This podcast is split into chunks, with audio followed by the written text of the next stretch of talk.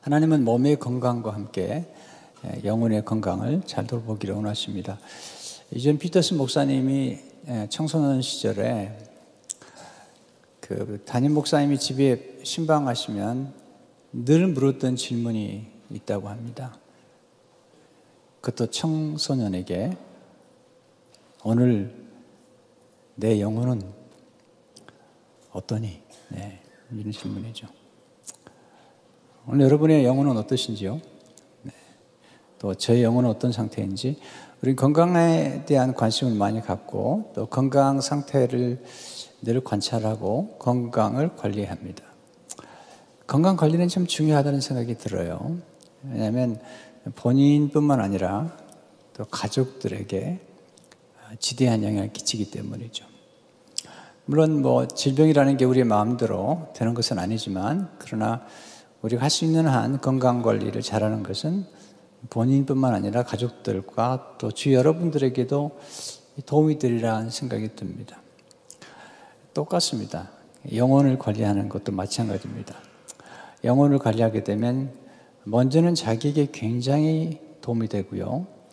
그리고 가까운 가족들에게 또 자녀들에게 또 교회 안에서는 성도들에게 직장에서는 또 직장 동료들에게, 동료들에게 아주 깊은 관련 관계를 잘 맺을 수 있기 때문이죠.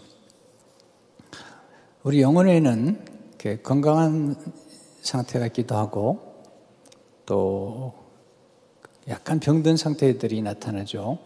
감기에 걸리듯이 그런 부분들을 잘 분별하는 게 필요하죠. 마음의 불안이나 공포 또는 두려움, 의욕 상실, 탈진 또는 미움, 원한 맺힘, 복수심 또는 질투심 어, 또 지나친 탐욕들 특별히 원망과 불평 이런 부분들은 꽤 어, 영혼이 지금 좋지 않은 상태에 있다는 것을 우리가 알게 됩니다. 영혼이 건강하게 되면 하나님을 가까이 하게 되고 말씀을 어, 순종하게 되죠. 그래서 특별히 감사가 넘치게 되고요. 자족함이나 내면의 부요함을 경험을 하게 많이 됩니다. 아, 영혼 관리에 제가 좀 관심이 많고 또 사람들에게 영혼 관리를 소개하고 이번에 특별히 금토에 예, 뿌리 깊은 영성 세미나를 저희 교회에서 이동원 목사님과 또 게리 토마스 목사님을 비롯해서 여러분들을 초청해서 갖게 됩니다. 어, 궁금하실 것 같아요. 교회 다니면서도 예, 영성이란 게 뭘까? 또 영혼 관리는 뭘까? 또는 영성 관리는 뭘까? 궁금하실 것 같아서 좀 소개해드리고 이런 어, 기본적인 지식이 있으면 이번 금요일, 토요일 세미나가 더 어, 풍성한 세미나가 되리라는 생각이 듭니다. 영혼을 관리한다는 것은 영성을 관리하는 것인데 영성 관리란 우리 내면 깊은 곳에 있는 영혼을 관리하는 것입니다.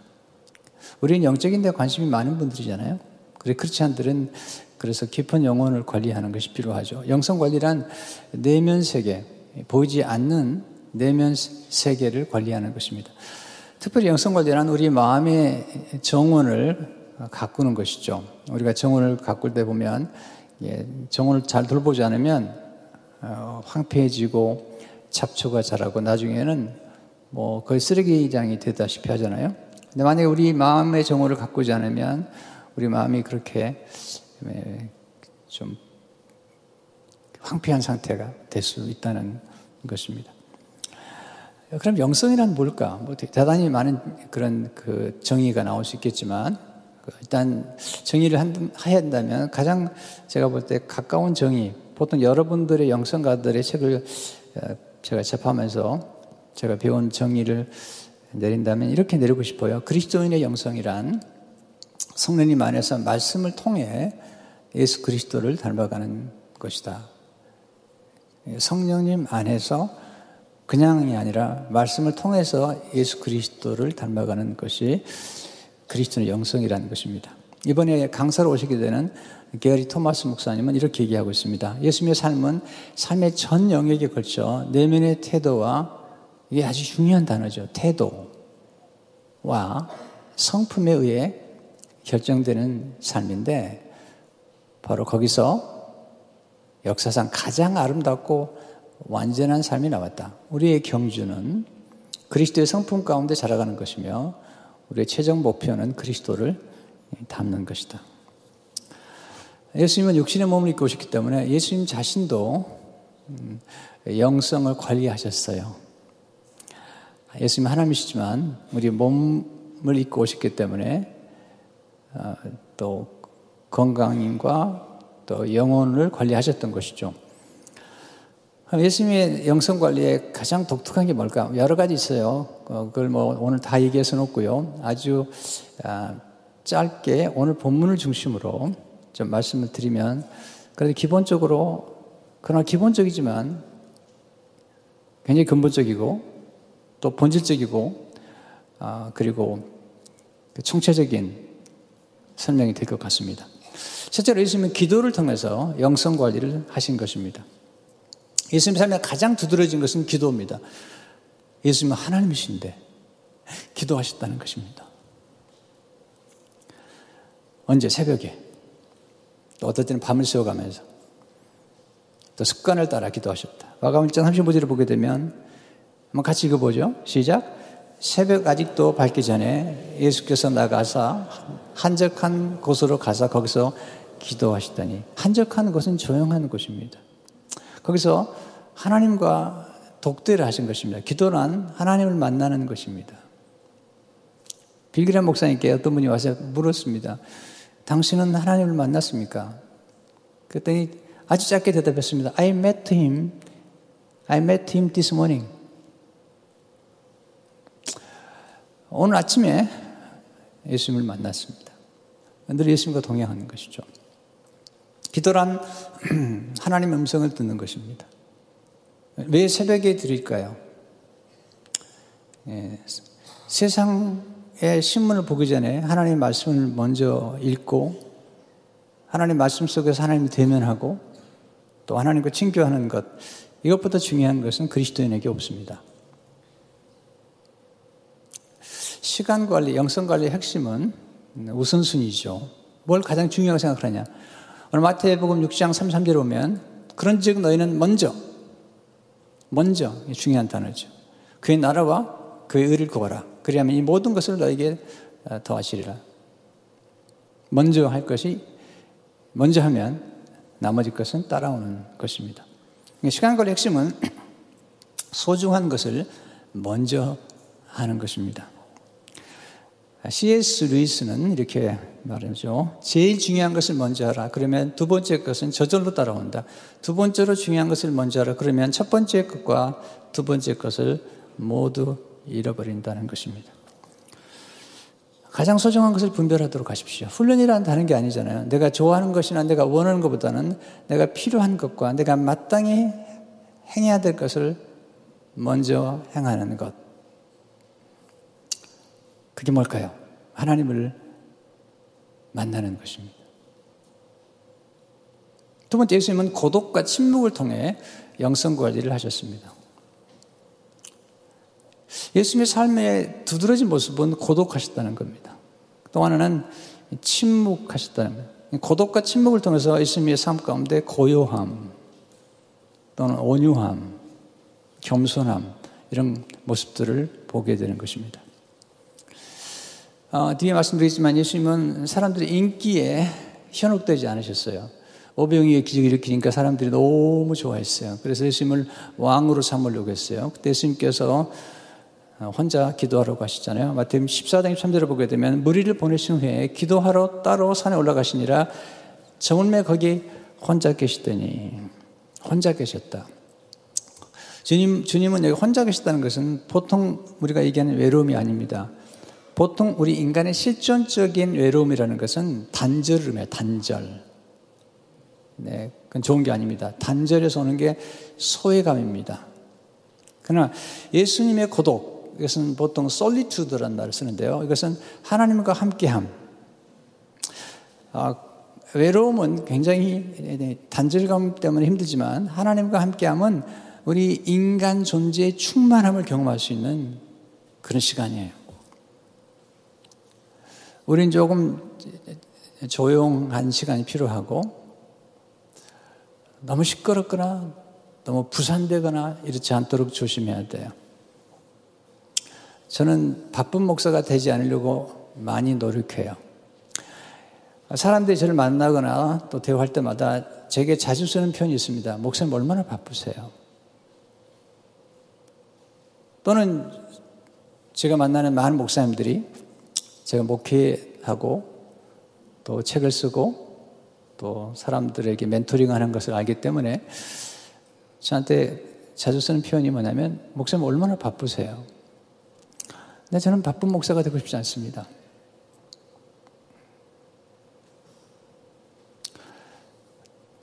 저는 요한의 실내가 남긴 말을 아주 좋아합니다. 나는 늘 서두르긴 하지만 별로 허둥대지는 않는다. 왜냐하면 나는 영혼의 고요함을 유지할 수 있는 만큼만 일하기 때문이다. 고독과 침묵은 우리에게 고요함을 선물해 주죠. 이 고요함이라는 게, 또 침묵이라는 게 굉장한 에너지를 줍니다. 저는 통성기도 좋아하지만 침묵기도를 좋아하는데 침묵을 통해서 경험하는 하나님의 놀라운 영감과 그리고 내적인 충만함과 그리고 하나님의 지혜를 많이 경험하게 됩니다. 새벽에 일어나서 하나님 앞에 고독 과 침묵하는 시간을 간다는 것은 절대로 낭비가 아닙니다. 하나님을 잠잠히 바라보는 사람, 지혜로운 사람이죠. 10편 60편 1절을 보게 되면 나 영혼이 잠잠히 하나님만 바라며 나의 구원이 그에게서 나옵니다. 제가 왜 바쁘지 않은 목사가 되려고 한지 아십니까? 왜 내가 너무 분주하거나 또 너무 뭐 서두르거나 너무나 부산 떠는 목사가 되고 싶지 않을 까닭은 목자는 성도를 푸른 풀밭과 쉴 만한 물가로 인도해야 되기 때문이에요. 10편 23편 2절을 보게 되면 그날을 푸른 풀밭에 누시며 쉴 만한 물가로 인도하시는다. 이게 쉴 만하다는 게 영어에 보면 quiet waters라는 말을 썼어요. still waters. 저는 이 stillness, 또 calmness 이런 거 되게 좋아하는 사람이에요. 근데 놀라운 것은 인간을 닮은 가장 닮은 동물이 양이라고 그럽니다. 양은 길을 잃으면 스스로가 무리로 돌아오지 못해요. 반드시 목자가 필요하고요. 또 양은 너무 빠르거나 또 너무 시끄러운 것을 싫어합니다. 그래서 물도 고요한 물을 가야지 그 물을 잘 마시게 돼 있어요. 그래서 고요한 영혼을 가진 목자만이 양들을 고요하게 인도할 수 있는 거 아니겠습니까? 고요함은 평화롭습니다. 여러분, 평화가 있으면 이게 진정한 행복이 있는 것이죠. 그러니까 우리가 하나님과 연결된 상태, 연결이란 단어 속에는 평안이란 단어가 있고요. 평안이라는 평화롭고 안전한 것인데 여기에 즐거움이 포함되는 것입니다. 중요한 것은 우리가 너무 말이 많잖아요. 근데 중요한 건 우리가 입으로만 말하는 게 아니라 마음으로 많이 말을 해서 마음이 시끄러워요. 누굴 만나면 그냥 겉으로는 얘기 안 하고 입을 딱 담았는데 속으로는 엄청나게 말을 많이 하는 것입니다. 네. 아, 여러분, 말을 많이 하는 게 중요한 게 아니라 필요한 말을 해야 됩니다. 사람들에게 유익이 되고 치유하고 위로를 하고 공감을 주고 울림을 주는 그런 말들이 중요한 것이잖아요. 우리가 사람들 위로한다 그러지만 위로하기보다는 아픔을 주거나 상처를 줄 때가 많아요.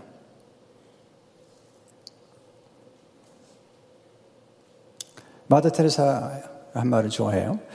우리 영혼을 울리려면 침묵이 필요한 것이다. 중요한 것은 우리가 말하는 것이 아니라 하나님께서 우리에게 우리를 통해 말씀하시는 것이다.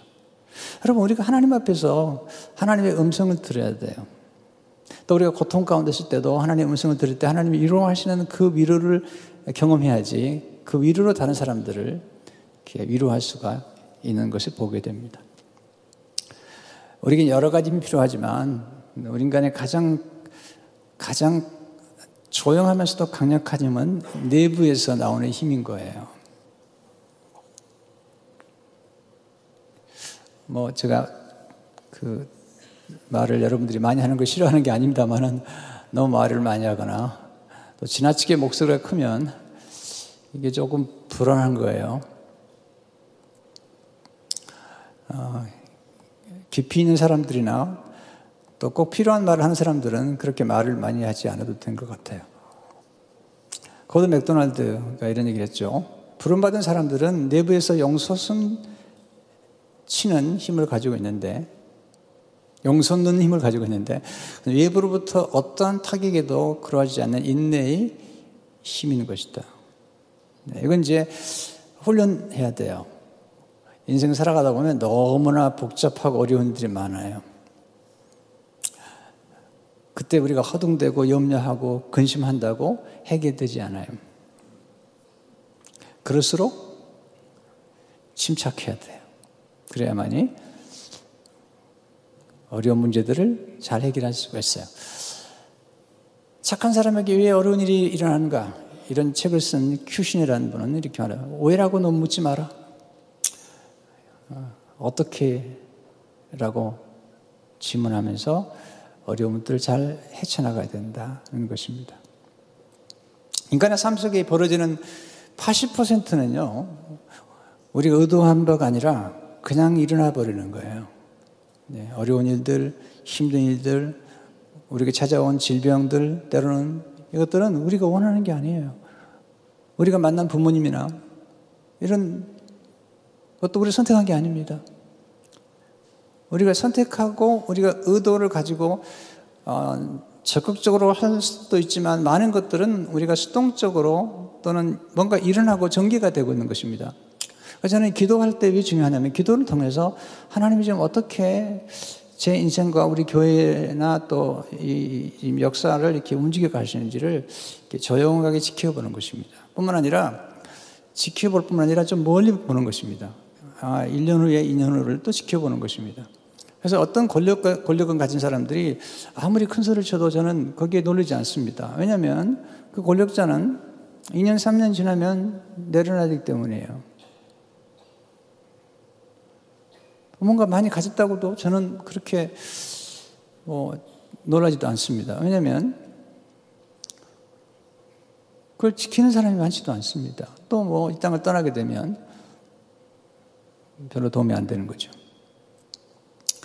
우리가 하나님 앞에서 정말 고요하게 머물 줄 알 때 그때 전체를 보게 되고 그리고 놀라운 통찰을 얻게 되죠.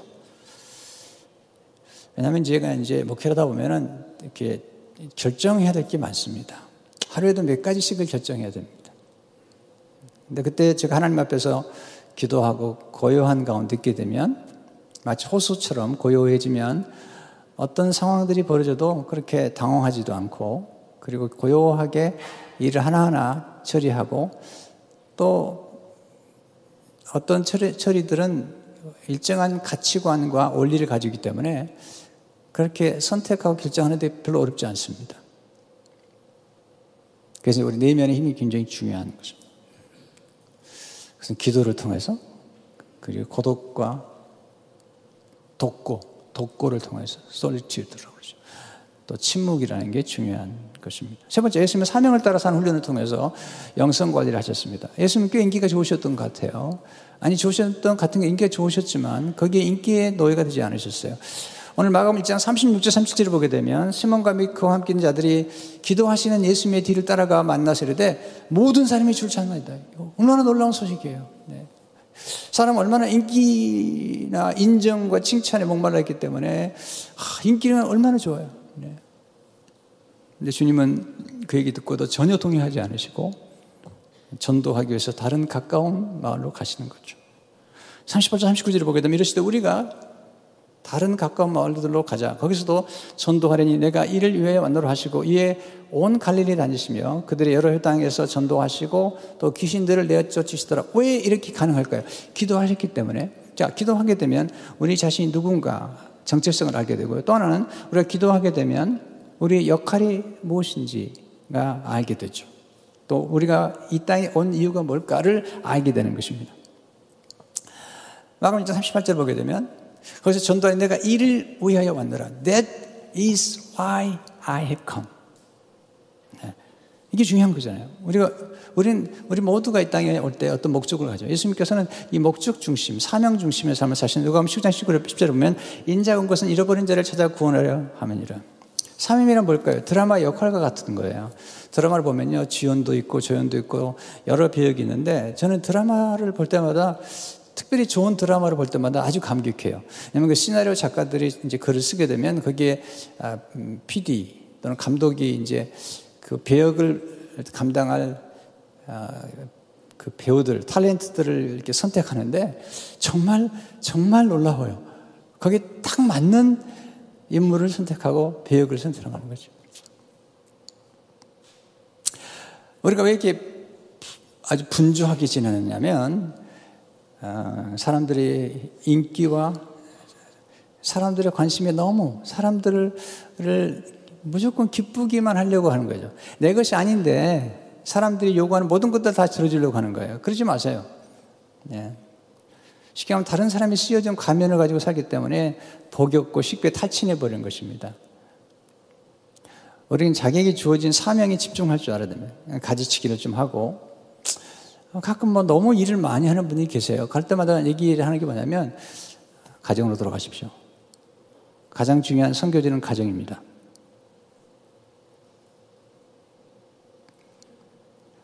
그리고 거기서부터 거기서부터 또 선교지로 나가십시오. 예수님께서 전도하러 가신 것처럼 두루 다니며 근데 먼저 먼저 자녀를 제자로 삼고 먼저 가정을 지키고 거기서부터 출발해야 거예요.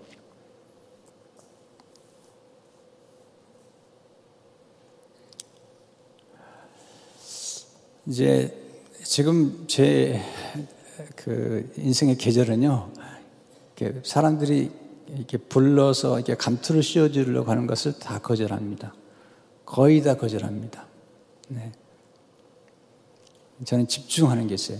목양하는 것. 집중하는 것이죠. 또 제게 주어진 자만이 할 수 있는 일이 있어요. 글을 쓰거나 또 사람 지도자들의 멘토링 하는 일들은 그건 어떤 제게만 주신 독특한 열정이면서 또 제가 할 수 있는 일이라는 생각이 들어요.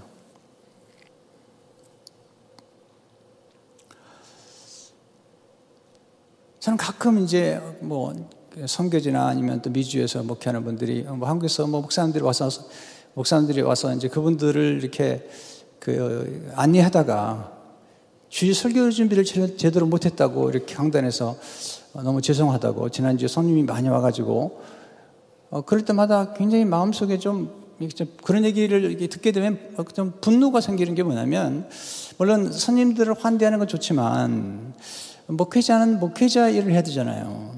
목회자의 가장 중요한 게 뭐죠? 양을 뭐 예수님 내 양을 먹이라고 그랬잖아요. 아 그러면 새벽에 일어나서라도 말씀을 준비해야죠.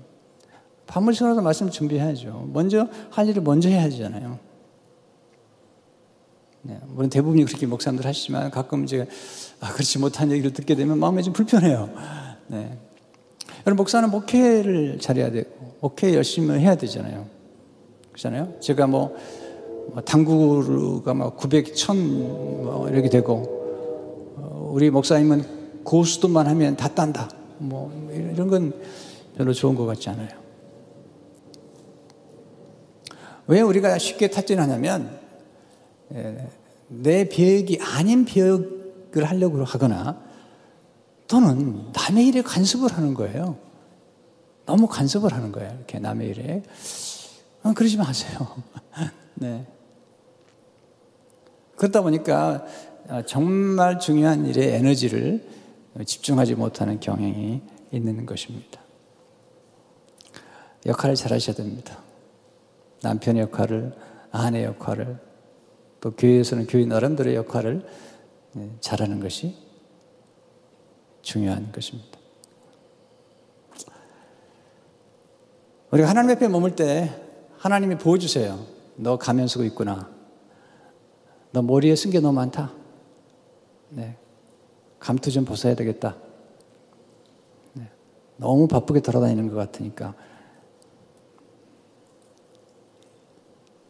우리 이런 질문 해봐죠. 내가 하나님의 나라 때문에 바쁜 것인지, Am I busy for the kingdom of God? 또는 Am I out of control? 내가 지금 통제가 안 되고 있는 삶을 살고 있는 것인지 이런 질문을 해보는데 영성이라는 건 그런 거죠. 가장 중요한 것을 집중하고 가장 중요한 것을 먼저 하는 것입니다. 여러분 제가 이렇게 제게 주어진 목양지에서 최선을 다하지 않으면서 밖에 나가서 사람들에게 박수를 받고 유명한들 그게 무슨 도움이 있겠습니까? 네. 도움이 되지 않습니다. 저희 멘토지 이동 목사님 이번에 오시는데 제가 30대 후반 40대에 사람들에게 많이 알려지기 시작했어요. 그때 저한테 주셨던 가장 중요한 충고. 강 목사, 부른다고 다 가만 안 돼. 철저히 자기를 관리하라는 거예요. 물론 제가 가끔은 이제 어, 집회에 나가죠. 왜냐하면 또, 또 성기로 가야 되기 때문에. 아, 그럼에도 불구하고, 그런 불구하고, 어, 내게 주어진 이 목양과 여러분들 섬기는데 최선을 다하죠. 물론 이제 우리 본부 사람도 계시기 때문에 어, 잘하고 계시지만, 그러나 제가 원초적으로 내게 중요한 게 뭔가를 생각하는 것입니다. 여러분, 늘 제가 돌아다니면 이게 바람난 겁니다. 네, 죄송하지만. 목회도 바람이 있어요. 이렇게. 하면 연락해주고, 막 인기가 있고, 막 돌아다니고. 여러분, 전 그런, 목사가 되고 싶지 않습니다.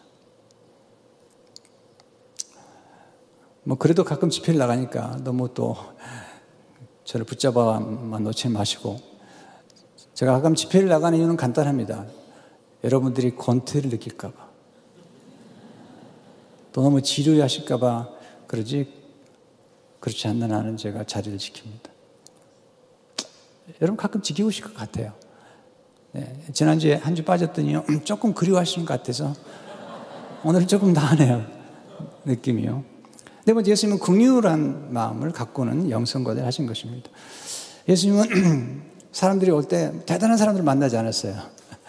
여러분, 기도하다 보면 만날 사람과 만나지 않을 사람들이 바뀌어요.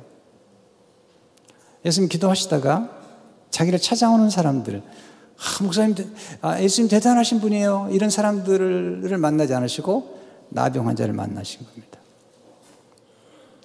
나병 환자가 와서 예수님 저를 불쌍하게 해주십시오. 고쳐주십시오. 그때 예수님께서 마감장 41절 42절을 보니까 예수께서 불쌍히 이사 손을 내밀어 대시며 이르시되 내가 원하니 깨끗한 바다를 하시니 곧 나병이 그 사람 떠나가고 깨끗하신지라. 여러분 놀라운 일입니다. 그 당시 나병은 전염병이라고 생각했기 때문에 저주받은 병이라고 생각했기 때문에 나병 환자가 스스로가 사람 만나면 부정하다, 부정하다, 부정하다 그러면서 멀리 떨어져야 되는데 이 나병 환자는 예수님을 알고 믿었던 것입니다. 예수님께 나가면 예수님 만약에 원하시면 자기를 깨끗게 할 수 있다는 믿음을 가진 겁니다. 놀라운 거죠. 구약은 나병 환자를 만지기만 해도 만지는 사람도 부정하게 되는데 예수님은 그를 만져주십니다. 나병 환자들에게 가장 고통스러운 것은 공동체를 떠나서 단절됐다는 것과 그 다음에 접촉, 접촉에 대한 갈망. 사람들이 만져주지 않기 때문에. 예수님께서 접촉이셨거든. 근데 놀라운 사실은 구약은 접촉, 부정한 사람이 접촉하게 되면 접촉한 사람도 부정해지지만 신약은 예수님께서는 접촉하셨더니 접촉한 사람도 깨끗해지고 또 접촉하신 예수님도 여전히 깨끗하신 것이죠. 이게 예수님의 복음의 능력인 겁니다. 예수님의 복음의 능력은 죄 없으신 분이 우리의 죄를 담당하시고 우리 죄를 흡수하셨지만 예수님은 여전히 죄가 없어요. 예수님은 악을 흡수하셨어요. 예수님은 악을 행하지 않으셨어요. 여전히 손으로 우리를 선대하시는 것입니다.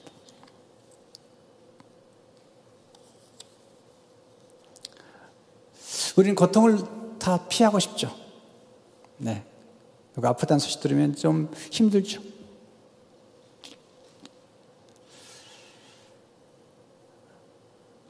근데 제가 최근에 읽은 릭 헨슨이라는 분이 쓴 책에 보면 그 선생님과 대화하는 중에 선생님에게 물어보죠. 가장 관심을 두는 게 뭡니까? 그랬더니 선생님이 가만히 있던 이런 얘기를 해요. 고난을 보려고 길을 멈춥니다. 우리는 고난을 피하고 싶고 고난을부터 도망가고 싶은데 네, 고난을 보려고 멈춥니다. 이게 이제 연민의 정을 사랑을 키운 사람들의 특징이죠.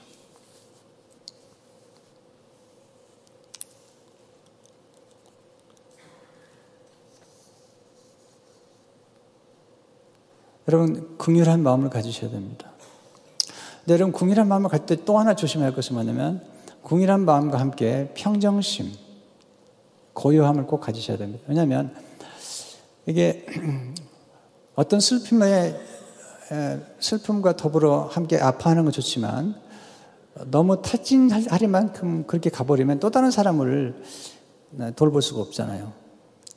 그러니까 훌륭한 닥터들은 또 탁월한 상담가들은 아, 이걸 잘 조절을 해야 됩니다. 환자를 만났을 때 극률과 연민의 마음을 가지고 있으면서도 동시에 평정심을 유지해야만이 그 고통을 잘 진단할 수가 있습니다.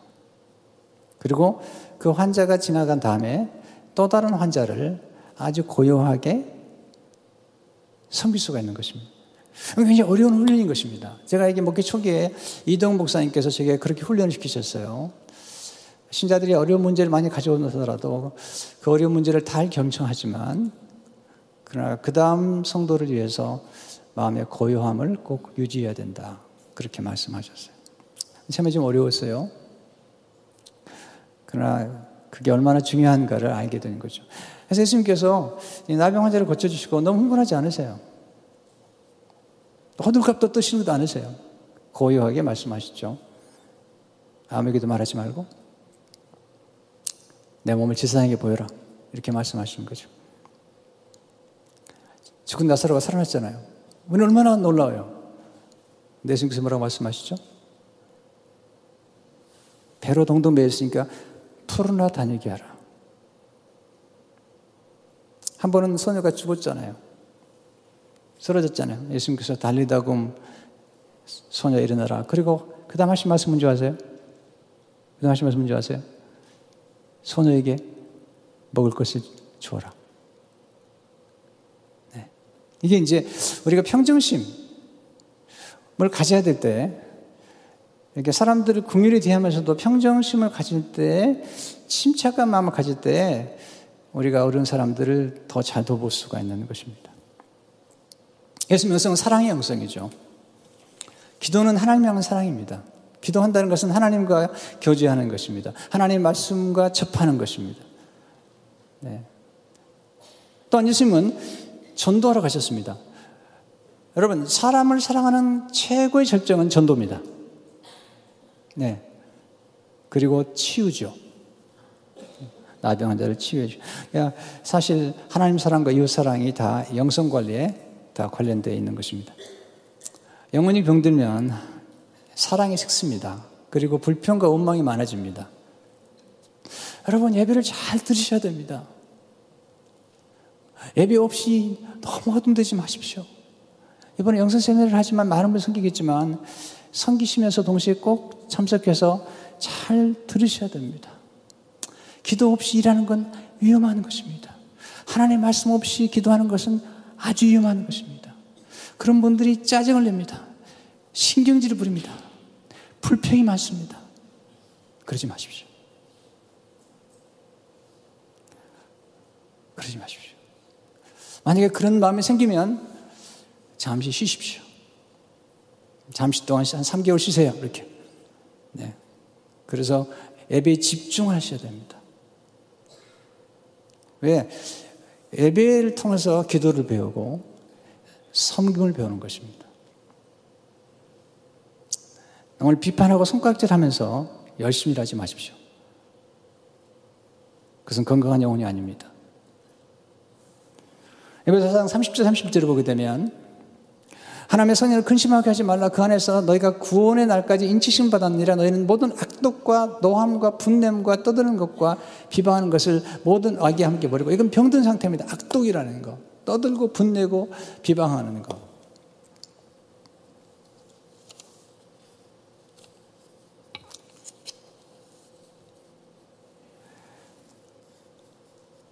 어떤 목사님이 금식하다가 사모한테 자녀들한테 짜증을 부리니까 그 아버님 장로님이 그러시대요. 금식하지 마라. 너 그러려면 금식하지 마라. 아버지 장로님이 훌륭하시네. 너 그렇게 신경질 불려면 금식하지 마라. 우리 영혼이 건강해지면 감사가 넘치게 됩니다. 그리고 성령의 열매가 풍성해지죠. 그래서 5장 23절을 보게 되면 어제 성령 열매는 사랑과 희락과 화평과 오래 참음과 자비와 양성과 충성 권유 저지니 이 같은 것을 금지할 법이 없느니라. 아침에 일찍 일어나세요. 조금 일찍 일어나세요. 하나님께 나가서 하나님의 인도를 받으세요. 하나님 음성을 들으세요.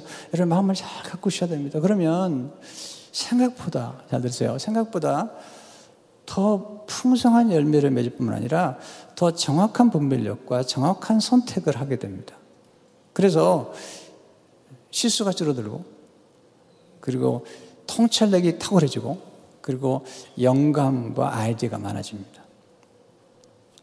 저는 우리 교회가 아주 조용한 걸 좋아합니다. 우리 교회 꽤 일을 많이 하는 것 같아요. 또 봉사도 많이 하지만 정말 조용해요. 네. 놀라운 일들이 많아요.